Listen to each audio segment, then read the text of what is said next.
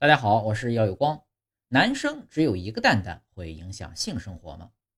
不管是先天基因造成的缺失，还是后天的意外造成的失去一个蛋蛋的情况，只要剩下的那个是正常的，对性生活就没有什么影响。